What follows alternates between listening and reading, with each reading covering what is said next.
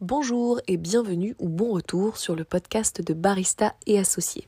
Barista et Associés, c'est quoi? C'est du conseil et de la formation café, notamment café de spécialité ou haut de gamme, pour la restauration, les particuliers qui souhaitent faire du bon café à la maison et toutes celles et ceux qui souhaitent développer un concept café.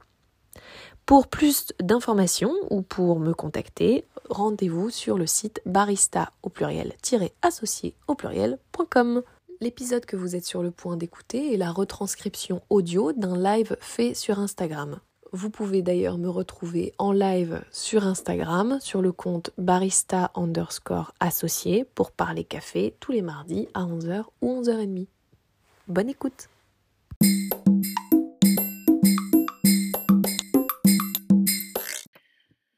Bonjour, bienvenue sur le replay du live numéro 3 il me semble que c'est le troisième live café que je fais. Je suis un petit peu en retard, il est 11h09. Ceux qui revoient la vidéo s'en fichent, parce que, parce que vous, toute façon, vous le regardez quand vous voulez. Je vais attendre un petit peu de voir comment les gens se connectent. En attendant, voici le café que je bois aujourd'hui. Donc je l'ai mis dans la story. C'est un éthiopien Béchoutoulou. Est-ce que je le dis bien? Je ne sais pas. Je n'ai pas pratiqué mon éthiopien depuis très longtemps, voire jamais. Euh, région Sidama, variété plein de chiffres, altitude 1500-2000 mètres, process lavé, torréfié il y a un petit moment déjà, quelques semaines. Euh, il est un peu plus foncé à la couleur que ce que je pensais, donc c'est pardon, torréfié par le Racine Coffee Truck. J'en ai parlé dans ma story là, le week-end dernier, parce que c'est dans le Chablais, donc j'étais heureuse de trouver du café de spécialité dans le Chablais. C'est un petit peu foncé, il m'a dit que c'était clair, que c'était mieux en filtre. Je pense que euh, pour la région, c'est peut-être euh, peut clair, mais pour moi qui suis habituée au café très clair comme April, la torréfié plus plus léger. Euh, April, ou qu'est-ce que j'avais juste avant euh, J'en avais un autre que. Bah, J'ai oublié le nom. Round Hill, Round Hill Roastery, qui n'est pas non plus très très clair, mais enfin ça reste plus clair que ça.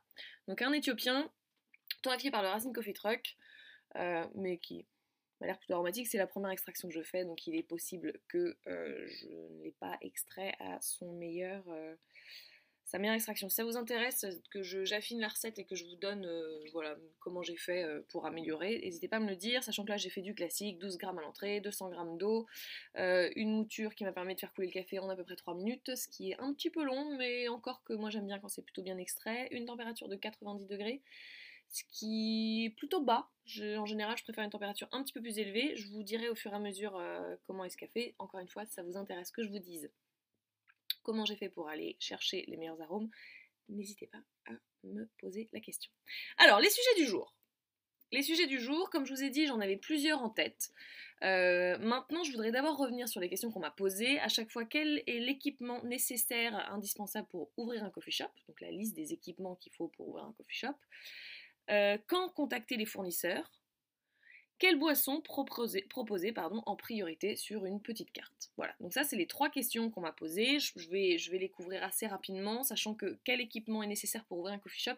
Dans le bonus de ma masterclass en ligne Ouvrir un coffee shop, je vous ai fait la liste des équipements avec des noms de fournisseurs, le contact des fournisseurs, etc. Donc euh, si ça vous intéresse, vous pouvez prendre le bonus tout seul, sans prendre toute la masterclass. Il y a d'autres éléments qui vont avec, dont euh, il me semble que c'est dans le bonus masterclass que j'ai aussi fait euh, un, une fiche de système que vous pouvez imprimer pour votre propre, propre coffee shop, pour imprimer, plastifier, puis mettre au Velleda pour s'assurer que tout est fait tout est fait par euh, vos employés, par les baristas ou même par vous-même en tant que barista pour être sûr de rien oublier à l'ouverture, à la fermeture pour être plus efficace. Bref, dans ce bonus masterclass, il y a pas mal de choses, dont la liste des équipements. Mais en gros, quel équipement nécessaire pour ouvrir un coffee shop? Ben déjà une machine à café, hein, on est bien d'accord. Euh, ça va dépendre de votre budget. Euh, aujourd'hui, une, Linéa de la Marzocco entrée de gamme, vous êtes à peu près sur du 6000 euros hors taxe. Donc je ne connais pas les prix exacts, hein, je ne me suis pas tenue à jour récemment, mais c'est de l'ordre de 6000 euros hors taxe. Une Linéa donc basique. Euh, deux groupes. Voilà, euh, si vous voulez moins cher parce que vous n'avez pas le budget de mettre 6000 euros dans une machine, vous pouvez trouver moins cher, ce sera moins durable, vous aurez plus d'emmerdes euh, d'un point de vue technique, ce sera pas forcément idéal en termes de constance d'extraction non plus, c'est mon opinion, certainement d'autres en auront, seront peut-être pas d'accord. Moi j'ai tendance à conseiller de partir au moins sur une INEA. Maintenant attention, si vous ouvrez, enfin tout va dépendre de votre coffee shop. Dans certains endroits, je conseille d'utiliser une machine tout automatique plutôt qu'un une vraie machine espresso. Si ça vous intéresse, pas à me poser d'autres questions. Mm. avant sa première dégustation de ce café, qui est plutôt doux, très fruit à coque, ce qui est étonnant pour un Éthiopien. Pas mal de sucre euh, derrière, bon je vais voir, hein. puis là je vous parle en même temps, donc je suis pas très concentrée sur la dégustation. Mais donc l'Éthiopien torréfié par le Racine Coffee Truck. Donc évidemment la machine d'abord, ensuite euh, donc faut voir euh, quelles sont les marques que vous voulez, mais je pense que 6000 euros c'est un budget minimum euh, pour une bonne machine qui va être constante dans son extraction en termes de température, quelles que soient les conditions d'utilisation, donc un minimum constante, et qui en même temps va être stable et qui va durer. Hein, avec laquelle vous n'aurez pas trop d'emmerdes. un moulin, moi j'ai tendance à conseiller de prendre un moulin EK43 de Malconing. Pourquoi? Parce que quand on a peu de débit, c'est tout à fait gérable. Alors il faut savoir que le moulin EK43 dont je parle, j'ai fait une vidéo sur le sujet sur YouTube, donc n'hésitez pas à aller voir ça. en gros, c'est un moulin où il faut doser, il faut prédoser le dose de café. Donc dans des petites capsules, dans des petits pots, vous dosez votre dose de café, 12 grammes, 13 grammes, non c'est plutôt 18 d'ailleurs, 18-20, ça dépend, en grains. Et ensuite, vous allez mettre dans votre moulin euh, à, la demande en fait. Quand on vous demande un espresso, vous moulez à la demande évidemment, mais du coup vous mettez une dose. Certains trouvent que cette technique est trop longue et qu'il vaut mieux avoir un moulin avec la trémie qu'on peut remplir directement et du, coup on n'a pas besoin de prédoser euh, les grains. Je ne suis pas d'accord avec ça. Je pense que quand on fait moins de 2,5 kg par jour dans un coffee shop, le K43 vous permet de gagner de l'espace. Il vous permet de faire euh, de l'espresso, plusieurs espressos différents si vous le souhaitez, du filtre en même temps, euh, et il vous permet aussi de moudre le café pour vos clients. Par conséquent, EK43 pour moi, euh, quand on commence, ça vous fait gagner de l'espace, ça vous fait, ça vous permet de faire plusieurs choses, c'est versatile et c'est un moulin de très haute qualité. Après, c'est bien d'apprendre à euh, aligner les meules du moulin pour qu'il soit vraiment, euh, puisse donner toutes ses qualités, tous ses atouts. ça, c'est pas forcément évident, voire même même trouver les techniciens qui le font, c'est pas, pas, pas une sinecure. Mais EK43, si vous voulez en savoir plus, allez donc voir sur, euh, sur la chaîne YouTube Barista et Associés où vous trouverez plus d'infos sur le sujet. Autre euh, élément important évidemment, un tasseur euh, le plus grand possible sur sa base. Pourquoi? Parce que vous voulez que dans votre galette de café, il y ait un maximum de périmètre qui soit tassé. Forcément, si vous tassez le centre mais qu'il y a genre 1 ou 2 mm de largeur sur les côtés qui n'est pas tassé, ben, c'est dommage. Hein, ça, va créer des problèmes d'extraction. une balance obligatoirement pour peser et le café que vous avez dans votre percolateur et le café qui va sortir en tasse. Vous voulez également des lavettes, euh, enfin des chiffons de microfibre prenez du microfibre à gogo pour, euh, pour un, une grande pour essuyer votre panier avant de faire un espresso, une petite pour essuyer le plateau de la machine, une petite pour essuyer la buse, une petite pour essuyer le comptoir de, euh, de, votre, de votre coffee shop. Voilà, donc ça c'est le minimum. On sous-estime hein, l'intérêt de la lavette, mais la lavette, enfin le chiffon microfibre, très important. Une en plus que vous n'utiliserez qu'une fois par jour le soir pour polir votre machine, pour la nettoyer. Ça fait partie des process du, de nettoyage d'un coffee shop. Donc là, c'est la partie espresso. Euh, quoi d'autre Pour le lait, évidemment, des pichets. Hein. un petit, un grand minimum, voire deux petits pour pouvoir faire du lait normal de vache et euh, des boissons alternatives avec euh, les végétaux, je pense que c'est plus le terme. Enfin, donc boissons à base d'amandes, etc. ensuite, un thermomètre un thermomètre pour pouvoir, mesurer la température de votre lait, vous assurer que vous êtes constant, surtout qu'au départ, enfin quand vous allez commencer, vous ne saurez pas être constant. Moi qui ai l'habitude depuis un moment, j'ai aussi besoin régulièrement de me faire une piqûre de rappel quand je mousse du lait pour vérifier la température, donc un thermomètre. Les lavettes, j'ai dit, une petite éponge, mais genre une éponge que vous coupez en petits morceaux, en fait, que vous mettez dans un petit verre et avec laquelle vous allez essuyer les bords de tasse quand le café déborde. Quoi d'autre? Bon, bah les tasses, hein, évidemment, donc différentes tailles, les soucoupes, je pense pour le bar, là, et puis euh, ben, des, des sucriers, euh, des petites cuillères de différentes tailles pour l'espresso, pour les cappuccinos, j'oublie sûrement des choses.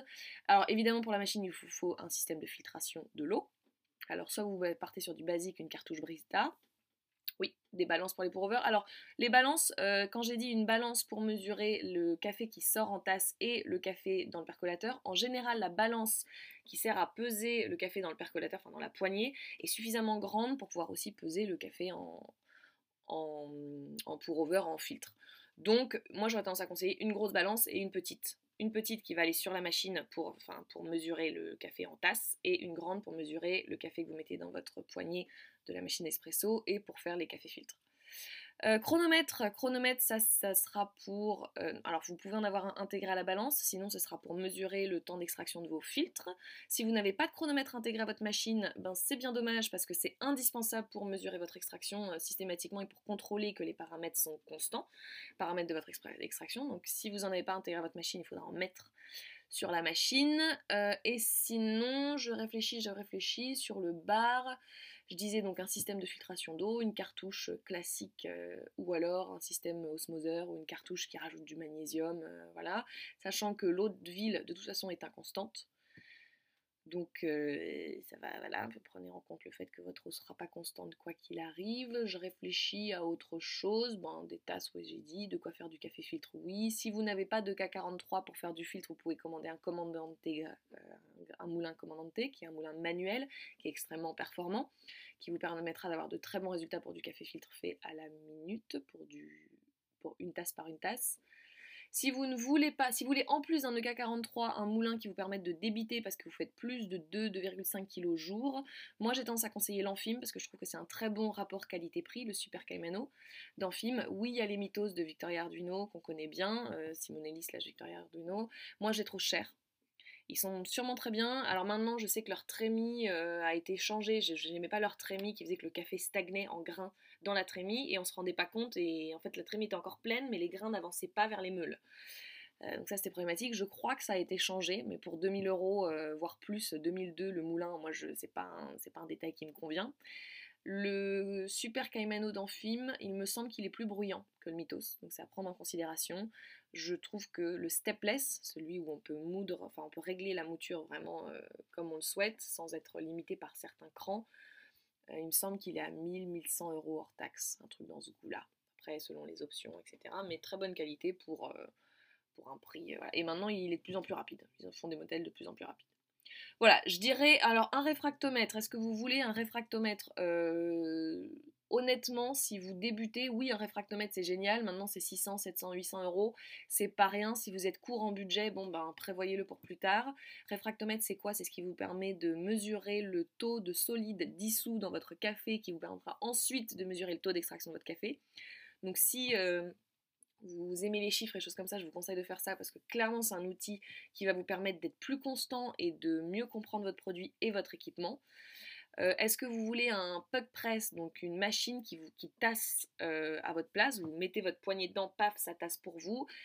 Euh, moi, je suis plutôt pour parce que d'abord, ça vous assure plus de constance au niveau du tassage, quelle que soit la personne qui est derrière le bar. Ensuite, c'est rapide et ça vous permet d'éviter d'avoir mal aux épaules, hein, parce que le métier de barista, c'est aussi physique. Et notamment à ce niveau-là, quand on tasse, une mauvaise position va vite faire que on se fait mal. Donc euh, un puck press, et il me semble que c'est autour de 600 euros hors taxe. Je le recommanderais vivement si vous avez le budget. Et dernière chose à ne pas oublier que j'ai pas encore mentionné, c'est la tour d'eau chaude. Une tour d'eau chaude, pourquoi? Vous voulez pas faire thés à la bouilloire. Pourquoi? Parce que chauffer l'eau à la bouilloire, ça prend du temps. Vous allez extraire thés pendant 4-5 minutes avant de les servir, plus le temps de bouillir l'eau chaude, ça vous prend un temps fou. Mieux vaut une tour d'eau chaude dans laquelle l'eau est déjà chaude à une température que vous avez réglée. Vous pouvez avoir trois réglages, il me semble, sur certaines. Et comme ça, vous pouvez avoir l'eau à la demande, ce qui sera très pratique pour vos thés, oui, mais aussi pour vos cafés filtres. Voilà, j'ai sûrement peut-être oublié des choses. Alors, pinceau, oui, pour le bar, des pinceaux assez larges pour pouvoir nettoyer le café en grains qui est tombé à droite à gauche. Ça, c'est très utile dans les petits trucs. Euh, je réfléchis, il y a sûrement des petites choses en plus, des petits détails. euh, mais moi, j'ai tendance à débarquer avec mes pinceaux, mes lavettes microfibres, mes pichets, mon tasseur, assez large, comme je le disais. Et je crois que c'est tout. Sur ce, petite pause, café. Si vous buvez un café vous-même, je serais ravie de savoir lequel et ce que vous en pensez? Je suis assez curieuse. Alors là, ce que je disais, donc c'est toujours le même Éthiopie, Béchoutoulou, racine, torréfié par le Racine Coffee Truck. Un peu plus foncé que ce dont j'ai l'habitude. Très sucré, c'est une première extraction. Forcément, un peu plus foncé. Euh, il faudra que je teste d'autres réglages pour euh, affiner euh, l'extraction et tirer le meilleur de ce produit. Dites-moi si ça vous intéresse et je partagerai mes, mes expérimentations. Très sucré. Facile à boire, c'est pas extrêmement aromatique, c'est pas extrêmement complexe. Je pense que clairement je peux optimiser mon extraction. Euh, Je pense aussi que c'est assez foncé, donc voilà, mais, très doux. voilà. Bref, je pense que je n'en dirai pas plus. Un peu amer quand même, un peu amer, un peu trop amer pour moi. Joris, des filtres. Salut Joris, comment tu vas? Euh, Des filtres, oui, alors des filtres, euh, des filtres papier, du matériel pour faire du café filtre. Alors effectivement, euh, moi j'ai tendance à recommander la une Mocha Master ou autre produit similaire qui va vous permettre d'extraire du café filtre en batch, donc en grosse quantité. Attention, quand vous aurez votre coffee shop, vous voulez pas forcément un batch qui a une grosse capacité. Vous n'allez pas servir tant de filtres que ça. Donc un litre, ça suffit, un litre, un litre 5, ça suffit amplement à conserver dans des thermos. Donc il vaut mieux utiliser des machines à filtre avec carafe thermos et sans le socle chauffant sous la carafe. Parce que chez Mocha Master, vous avez plusieurs modèles. Vous avez le modèle avec la carafe en verre qui repose sur une plaque chauffante ou la carafe thermos qui repose sur rien. C'est celle-là que vous voulez. Pourquoi? Parce que faire chauffer le café après extraction, c'est pas bon, ça va développer l'amertume. Et thermos, ça va permettre de le conserver plus longtemps. Il va quand même développer un peu d'amertume, et voilà, il faudra bien nettoyer votre thermos pour pas que l'amertume se, se transmette euh, d'un batch à l'autre. Mais euh, Mocha Master en batch, euh, voilà, il y a, d'autres marques. Moi, c'est celle vers laquelle je vais assez spontanément, assez facilement. C'est pas trop cher, c'est pratique, ça marche. Bon, voilà.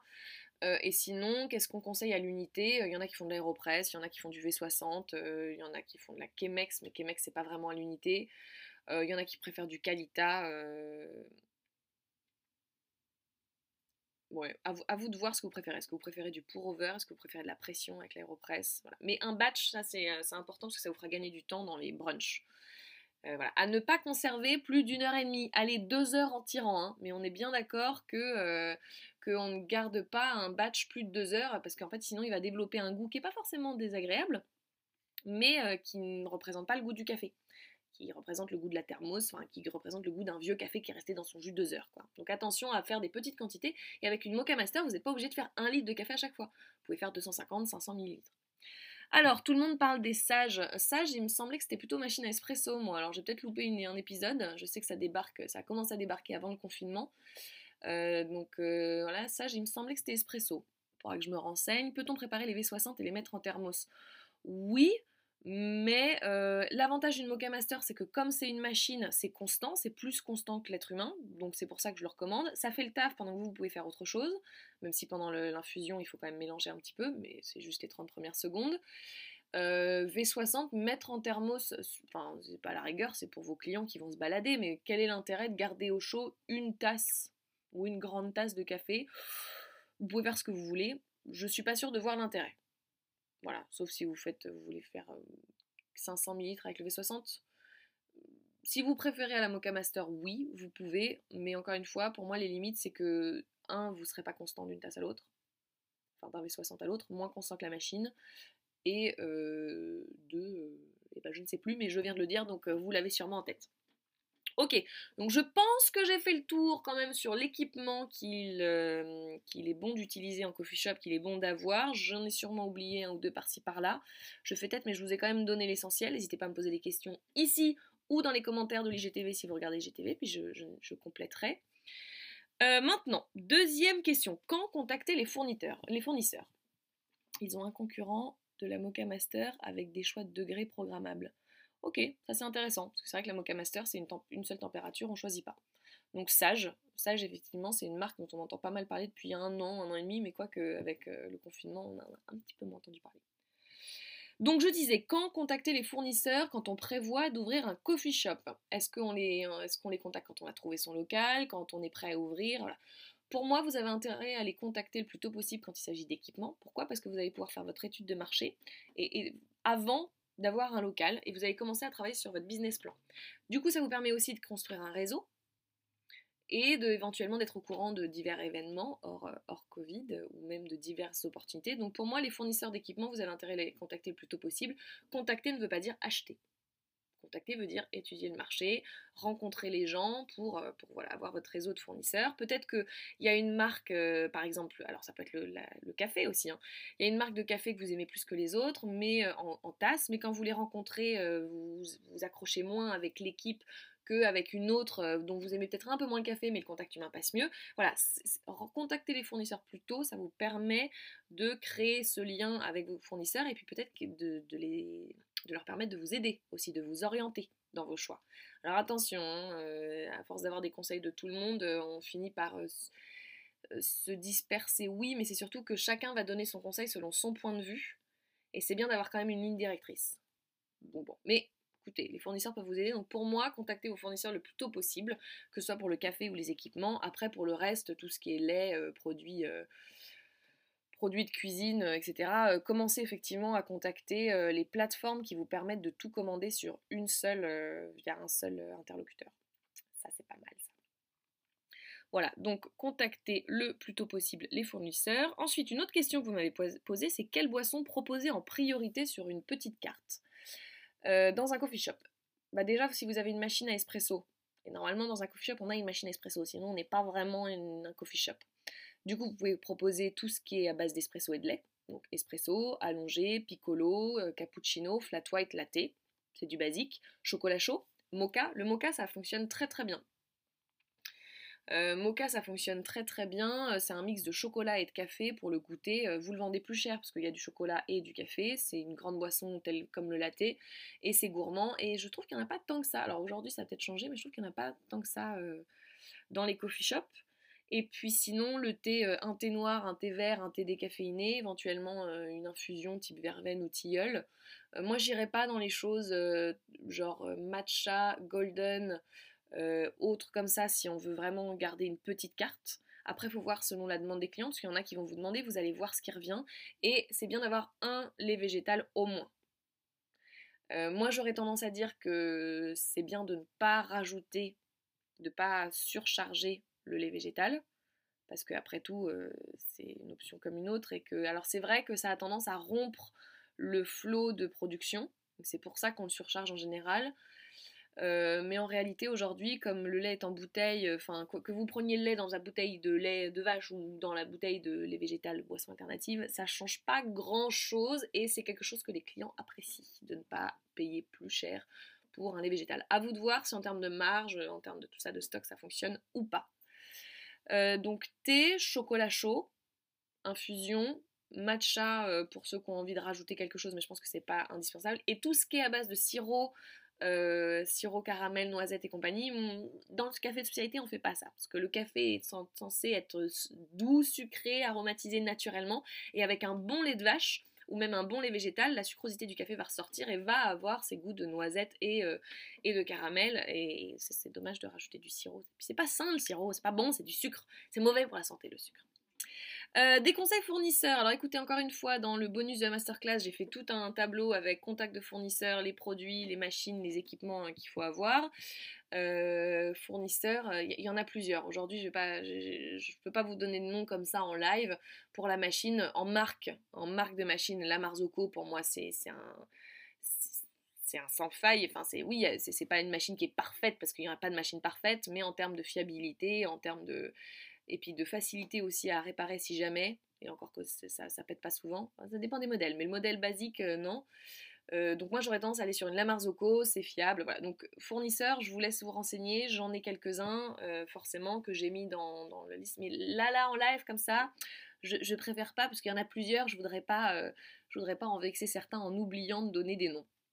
Voilà. Donc, euh, fournisseur, je vous laisse chercher. Déjà, il y a les marques et vous devriez pouvoir trouver. À vous de rencontrer les gens et de voir avec qui le feeling passe, lesquels vous répondent, lesquels sont réactifs, euh, tout ça, tout ça.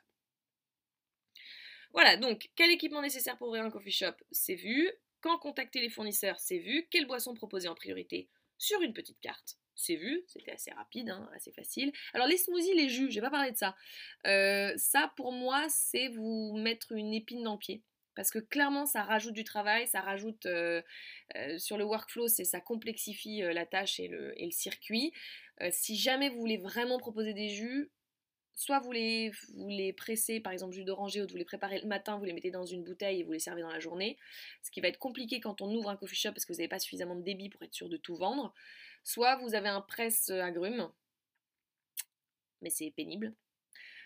Soit vous avez un, comment on appelle ça déjà, un extracteur à froid ou autre, voilà, de jus, mais pareil, c'est pénible. Quand vous commencez, moi, j'aurais tendance à limiter ça. Tout ce qui est jus, smoothie et compagnie, ça prend, ça prend un temps fou. Donc à voir, ça dépend de votre concept. Si vous êtes sur un truc vegan, healthy, vous mettez vraiment l'accent sur, sur une offre végétale, une offre ouais, saine et ce que vous voulez, bon, ben, ça, peut peut-être être indispensable. Mais dans ce cas-là, aujourd'hui, il y a pas mal d'entreprises qui proposent des jus tout prêts en bouteille. Ben, ça peut peut-être être une bonne alternative. Ne serait-ce que pour vous simplifier la tâche derrière le bar, en fait. C'est pas forcément ce qu'il y a de plus rentable d'acheter en extérieur le produit, mais en termes de workflow, ça va vous simplifier la vie, mais genre, genre beaucoup, quoi. Donc, donc voilà pour les boissons à proposer en priorité sur une petite carte. Café, thé, chocolat, un jus éventuellement pressé. Moi j'aurais tendance à les acheter à l'extérieur, tout dépend de votre concept. Et chocolat, voilà. Je pense que j'ai tout dit. Alors, ça fait combien de temps là? Ça fait un petit peu moins de 30 minutes que je papote sur les questions que vous m'avez posées. Si vous en avez d'autres, je vous invite à me les poser dans les commentaires du live, sinon dans les commentaires de l'IGTV et je les aborderai dans le prochain live. Euh, j'ai noté deux trois, deux, trois sujets sur lesquels euh, je pourrais parler. Alors j'en ai deux, trois là. Recruter un barista, devenir barista. Comment se distinguer, faire sa place en tant que coffee shop, servir du filtre ou pas de filtre dans un coffee shop Est-ce qu'on peut ne pas servir de filtre dans un coffee shop tiens, je vais, accentuer ça. Euh, quand on a une petite carte, on n'est pas obligé de faire du filtre. Surtout que c'est pas un produit qui est forcément très demandé par la clientèle française. C'est un produit très demandé par la clientèle de coffee shop de spécialité mais pas par la clientèle française classique. Donc si vous ouvrez un coffee shop avec une petite carte dans un environnement qui n'est pas au fait des, du café de spécialité, le filtre, je dirais, c'est pas indispensable. Euh, en revanche, si vous êtes euh, dans une communauté où il y a déjà pas mal de coffee shops, oui, il va falloir servir du filtre. Au moins, au moins en batch. Voilà. Euh, il y a des personnes qui considèrent qu'un coffee shop qui ne sert pas de filtre, ce n'est pas un coffee shop.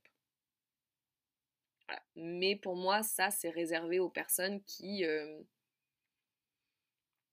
bah, qui, sont déjà bien habitués au café de spécialité. Et je pense qu'en France, en général, ce n'est pas le cas de tout le monde.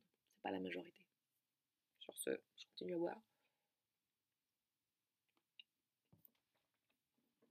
Il est un peu amer pour moi, mais je pense que j'ai pas fait une bonne extraction et il est très doux. Alors, euh, des avis, conseils pour un coffee truck. Alors, c'est marrant parce que ce coffee truck, c'est quelque chose qui revient pas mal. On m'a contacté plusieurs fois cette année sur le coffee truck. Euh, alors, des avis, des conseils, euh, lesquels? Ça, va dépendre, euh, enfin voilà, ficeler votre business plan. Est-ce que, est que vous avez vraiment des endroits où vous pourriez vous mettre euh, Parce qu'il y a des endroits qui vous refusez, que vous y mettiez? Il peut y avoir les marchés si vous êtes en province. Je pense que si vous êtes en province, c'est pas mal. Si vous êtes en province, que vous aimez travailler dehors, que vous aimez aller dans les marchés à droite à gauche, voilà, ça c'est une, une, bonne option. Dans, dans, des endroits qui sont pas trop citadins, c'est clairement une bonne option. Maintenant, attention à vérifier que euh, vous aurez euh, les bonnes prises, les bons branchements, les bonnes évacuations à disposition pour votre matériel. Euh, et sinon, je ne sais pas trop quoi vous dire sur le coffee truck en général. Parce que ça dépend de ce que vous voulez savoir. J'ai pas, moi, travaillé avec des coffee trucks. si vous en voulez, il faudrait que je fasse la liste, mais il y a un coffee truck à Toulouse, il y en a un dans le sud de la France, le petit coffee truck il me semble. Euh, il y a maintenant celui du Chablais, la Racine Coffee Truck. Donc moi je vous invite peut-être à contacter ces personnes-là qui seront plutôt à même de vous renseigner. Euh, mais il faut voir, voilà, faut voir quels conseils vous voulez. Sur tout ce qui est parti euh, équipement café, oui, je pourrais vous apporter des, idées, mais sinon sur le reste, l'optimisation du coffee truck, oui, ça je pourrais vous aider aussi, parce que l'optimisation de l'espace, c'est mon dada, mais, mais le coffee truck là, c'est très large. Alors, Hmm. Je vais vous parler du recrutement des baristas. Parce que c'est un sujet qui revient pas mal.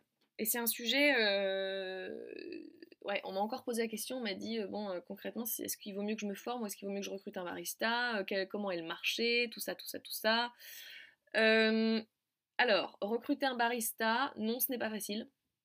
D'abord parce que la majorité du temps, vous débarquez vous-même dans le milieu du café, donc vous n'avez pas forcément les compétences pour euh, déterminer si le barista est compétent ou non. Ensuite parce que le nombre de baristas compétents en France est quand même assez réduit. Il y en a. il y en a plusieurs, mais ils sont réduits. Et quand on n'est pas prêt à les payer le prix, euh, c'est-à-dire autre chose que le SMIC ou que 1500 euros net par mois, ben forcément, ils sont un petit peu moins motivés pour travailler. Euh, or, euh, quand on ouvre un coffee shop, on a tendance à pas avoir les moyens d'investir un gros salaire pour un barista.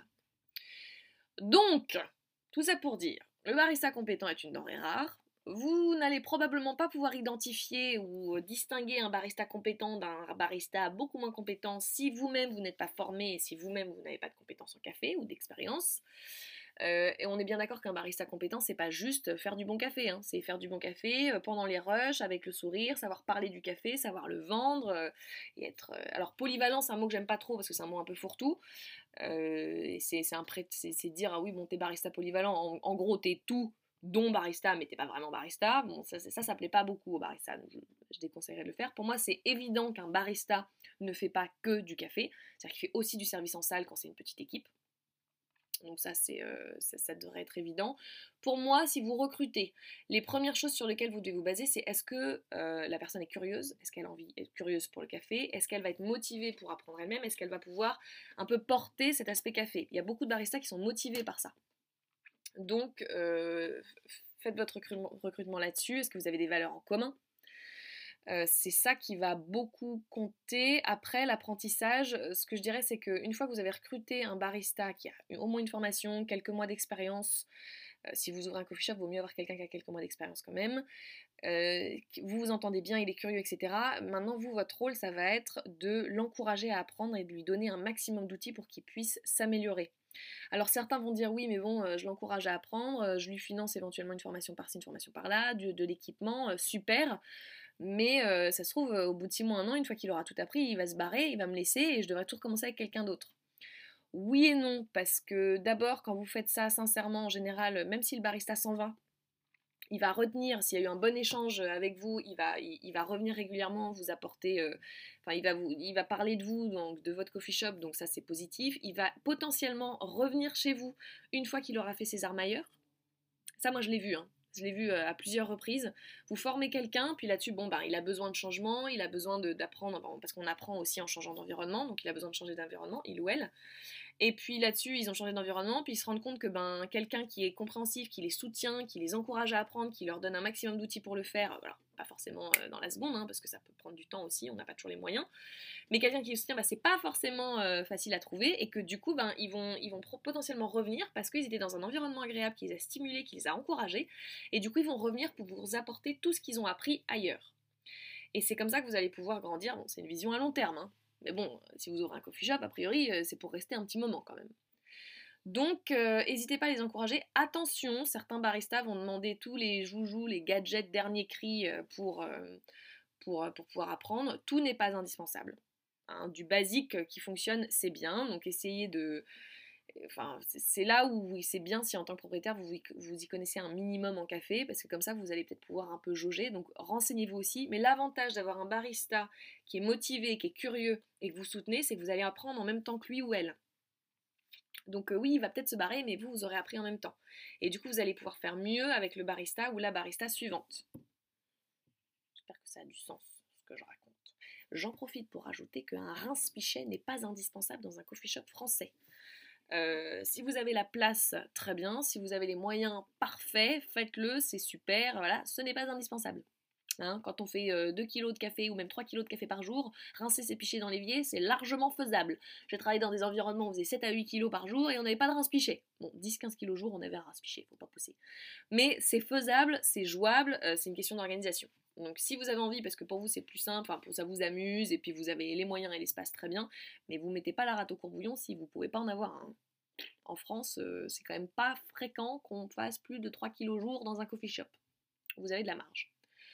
Je dis ça parce qu'il y a beaucoup de baristas qui poussent leurs leur euh, patrons, leurs employeurs à avoir ça, et je trouve que c'est pas indispensable en fait. Si vous pouvez pas, pas de culpabilité, c'est pas possible. Donc recrutement de barista, pas facile, il y en a pas beaucoup, en plus de ça vous n'avez pas forcément les moyens de les payer, en plus de ça vous n'avez pas forcément les compétences pour distinguer le bon du moins bon, donc déjà focalisez-vous sur les, les, compétences, les qualités humaines, celles qui sont compatibles avec vous, vos valeurs, vos envies, mais celles aussi qui sont compatibles avec un environnement qui... Euh, qui, va lui permettre d'apprendre, enfin compatible avec une idée d'apprentissage, d'amélioration que vous allez pouvoir encourager. Une fois que vous avez recruté votre barista, encouragez-le à se former, donnez-lui un maximum d'outils possibles possible. C'est-à-dire que si vous n'avez pas les moyens de lui financer une formation tous les trois mois, c'est pas grave. Mais au moins lui donner quelques outils, l'encourager, ça c'est bien. Je sais qu'il y a des baristas qui sont pas forcément très motivés. Bah, si vous voulez quelqu'un qui a envie d'apprendre, à vous de recruter quelqu'un de curieux à la base, encore une fois. Mais basez-vous d'abord sur les qualités humaines, dont la curiosité, l'envie d'apprendre sur le café, et ensuite encourager, guider la voie vers l'apprentissage. Vous apprendrez vous en même temps peut-être pas autant que votre barista, mais au moins ça va être un moteur et ça va vous permettre d'avoir une identité café de plus en plus forte et de plus en plus qualitative. Si jamais votre barista s'en va parce qu'il a besoin d'apprendre davantage et de changer d'environnement pour ça, ce qui est normal, euh, n'oubliez pas qu'il peut tout à fait revenir parce qu'il aura bénéficié d'un environnement tellement stimulant et bienveillant avec vous qu'il il reviendra pour partager ses nouvelles compétences avec vous, voire pour devenir manager de votre équipe quand vous aurez grossi. Je l'ai vu plusieurs fois. Donc à ne pas sous-estimer. Euh, si vous avez un coffee shop, enfin un coffee shop, une offre coffee shop, mais que votre concept n'est pas centré autour du café, ce n'est pas forcément la peine d'embaucher un barista. En revanche, si vous voulez servir du café, il va vous falloir l'équipement qui va compenser pour l'absence d'un barista. Vous ne pouvez pas avoir une machine à espresso, un moulin et un café de spécialité sans barista. Vous n'allez pas pouvoir l'extraire correctement. Vous allez, le café de spécialité mal extrait, c'est dégueulasse. Euh, et si vous achetez euh, du très bon équipement et du très bon café, c'est pas pour servir euh, un truc qui est pas bon, quoi. Hein. Donc, on va compenser l'absence de barista par une machine tout automatique. Et oui, une machine tout automatique coûte moins cher, qu'un barista est beaucoup plus constante que la majorité des baristas. Certes, l'espresso à la sortie n'a pas la qualité d'un bon espresso extrait par un barista compétent sur une machine espresso avec du café de spécialité, mais en attendant, si vous êtes sur un petit budget, que vous n'êtes pas centré sur le café, enlevez-vous une épine du pied, la masse salariale ça coûte une fortune, c'est du boulot à entretenir et à manager tout ce que vous voulez, les baristas compétents c'est pas facile à trouver, machine toute automatique vous prenez pas le jour. Moi j'ai tendance à conseiller Jura, parce qu'on sait qu'elle est plus fiable, euh, elle est plus solide, on a moins de retours euh, clients que d'autres marques. Euh, il me semble que Sage, du coup, fait des choses aussi, peut-être à voir, peut-être que je mélange les pinceaux, c'est possible. Moi, je vous parle surtout des trucs basiques qu'on fait leur preuve depuis, depuis pas mal de temps, mais voilà, Jura, j'avais vendu ça quelques fois il y a quelques années maintenant, c'était en 2015, donc ça date. et j'avais rencontré, voilà, j'avais pas mal creusé la question, et perso, Jura, c'était m'avait pas mal convaincu, machine tout automatique. Bon, est-ce que je continue? Est-ce que vous avez des questions sur le recrutement d'un barista? Si vous êtes là, je vous écoute. Si vous êtes en train de regarder le replay, pareil, n'hésitez pas à m'envoyer un message. Euh, maintenant, vous savez quoi? Je vais continuer, ce sera le dernier point. Parce que je viens de parler de recruter un barista très bien, mais concrètement, comment est-ce qu'on devient barista? Non, on ne devient pas barista en faisant une semaine de formation et ça je pense que si vous êtes là, c'est que vous êtes un minimum au courant. Euh, être barista, c'est euh, barista, c'est un métier. Et si on apprenait un métier en une semaine, ça se saurait. Ça c'est un truc que je répète depuis un moment, donc euh, si vous me suivez depuis un moment, vous devez être au courant. Donc comment on devient barista? Oui, il faut se former, il faut avoir les bonnes bases, mais il faut aussi pratiquer. Quand on me dit oui, mais ta formation en ligne, on peut pas pratiquer, je dis non, mais attends, je t'arrête tout de suite. D'abord, un, tu peux pratiquer chez toi d'une façon ou d'une autre, sans forcément avoir une machine espresso. Il y a plein de choses qui peuvent être pratiquées, notamment le palais, qui est le premier outil d'un barista. Euh, deuxième chose, si tu pratiques une semaine de formation, je peux t'assurer que tu pratiques euh, pas beaucoup parce que vous êtes plusieurs à être formés et que quand on pratique et qu'on commence, on met une demi-heure pour faire un espresso, littéralement. Hein. J'ai fait plein d'ateliers de formation barista, une demi-heure quand on débute. Ce qui est très bien, c'est normal. Mais ce que je veux dire, c'est que vous ne pratiquez pas tant que ça. Et après la semaine de formation, si vous n'êtes pas derrière un bar, si vous n'êtes pas euh, sur le terrain dans un coffee shop, vous n'allez pas pratiquer beaucoup non plus. Donc, ce qui est intéressant, c'est de faire des stages faire des stages ou même travailler euh, en brasserie, au moins pour avoir l'habitude de l'environnement de la restauration. Un barista est un professionnel de la restauration. Ne l'oublions pas. Donc c'est bien d'avoir des compétences de restauration, à savoir euh, rapidité, service, sourire, accueil, tout ça, tout ça.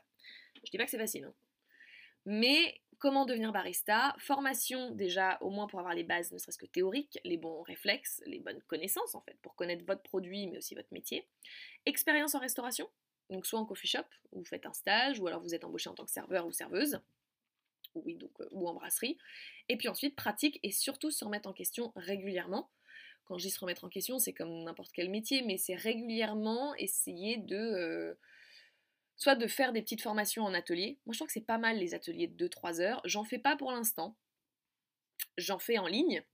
C'est-à-dire que vous avez mes modules de formation accessibles en ligne qui vous permettront de passer des niveaux hein, et d'affirmer, enfin de, de, corriger peut-être certains, réflexes que vous avez acquis.